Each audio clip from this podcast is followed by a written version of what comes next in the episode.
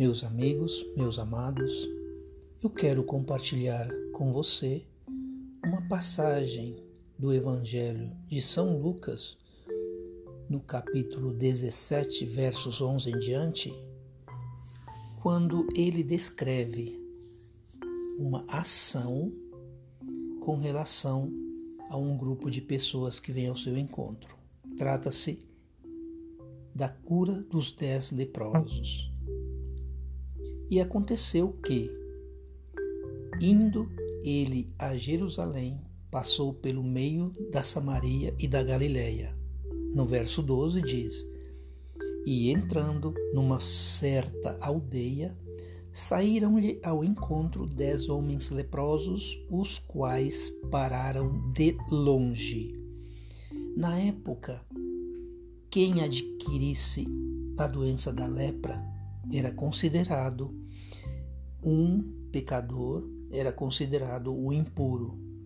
Sendo assim, era afastado, vivia à margem da sociedade no setor econômico, sociopolítico, familiar e também geográfico. Ele era, ele saía do seu meio para que não convivesse com os outros, entre aspas, sadios. Eu quero chamar a atenção que na época, quando ele, o verso 12 fala que pararam ao longe, quer dizer que na época quem tinha essa doença não podia chegar próximo, a distância mínima era de 100 metros. Veja bem, 100 metros. E eles pararam ao longe. E continuando a leitura no verso 13, diz: E levantaram a voz, dizendo: Jesus, Mestre, tem misericórdia de nós. Aqui eu chamo a atenção que a oração, que o pedido deles, não fala: Jesus, cura-nos. Não eles, não, eles não fazem esse tipo de pedido. Mas o coração, Jesus sabe o coração de cada um. E o que, que acontece? Eles falam em oração comunitária. Eles falam como eles não falam me cure. Tem de piedade de mim. Eles falam tem misericórdia de nós. Então, voltando para os tempos de hoje, eu quero te perguntar, eu quero que você reflita: qual é a distância que você está do seu mestre? Qual é a distância que te separa? Qual é a doença que você não chega até teu mestre Jesus? Qual é a doença que te afasta desse elo? Qual é a doença? É a raiva? É o orgulho? É o ressentimento?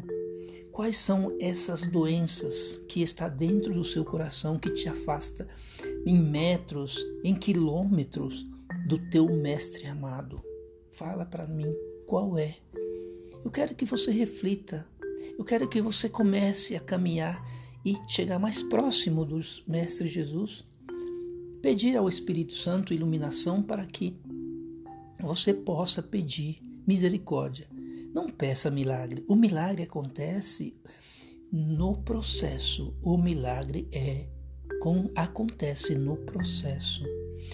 E veja bem a leitura, eles pedem misericórdia. Peça misericórdia ao teu mestre amado que te escolheu antes da fundação do mundo, porque você é um escolhido de Deus. Preste atenção.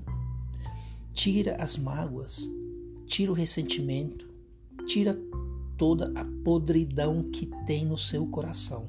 Tira, joga fora. Acerca-te do teu mestre, que ele é o caminho, a verdade e a vida. Pedi e vos será dado. Batei e a porta se abrirá. Coloque isso no seu coração. No verso 14, continuando, e ele, vendo-os, disse-lhes: Ide e mostrai-vos aos sacerdotes. E aconteceu que, indo, eles ficaram limpos. Olha bem, presta atenção. Esse verso aqui, Jesus pede para que eles se mostrem para o sacerdote. O sacerdote, na época, era aquele que validava. era o único que validava para a reintegração à sociedade. Por isso, Jesus diz: Ide e apresente ao sacerdote. Ele certamente ia os integrar. É, como eles viviam à margem da sociedade, iria acontecer a reintegração. Então, eles indo são curados. E preste atenção, aqui um código poderoso. O milagre acontece na caminhada. O milagre acontece na caminhada. Preste atenção. O teu milagre acontece na adversidade. Isso mesmo. O milagre acontece nas adversidades. Diga, repita comigo, repita comigo. O meu milagre, o meu milagre vai acontecer na minha caminhada, ok?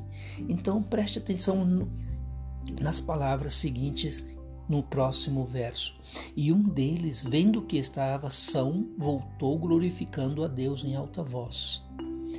Um deles voltou e agradeceu e glorificava a Deus. Um deles, seja grato. Seja grato por tudo que acontece na sua vida. Seja grato. A gratidão é o primeiro passo para o milagre em sua vida. Repita comigo.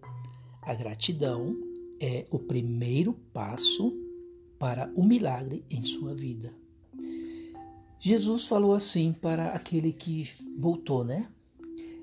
E continuando no capítulo, no verso, no verso 16: E caiu-se aos pés com o rosto em terra, dizendo-lhe: Graças, graças. E este era samaritano. O verso 16 se refere ao único que deu glória, ao único que agradeceu, que era um estrangeiro. Mas tudo bem. No verso 17, respondendo, Jesus disse: Não foram dez os limpos? E onde estão os nove? Interessante. Às vezes, nós recebemos tantas coisas, tantas coisas na nossa vida e não agradecemos.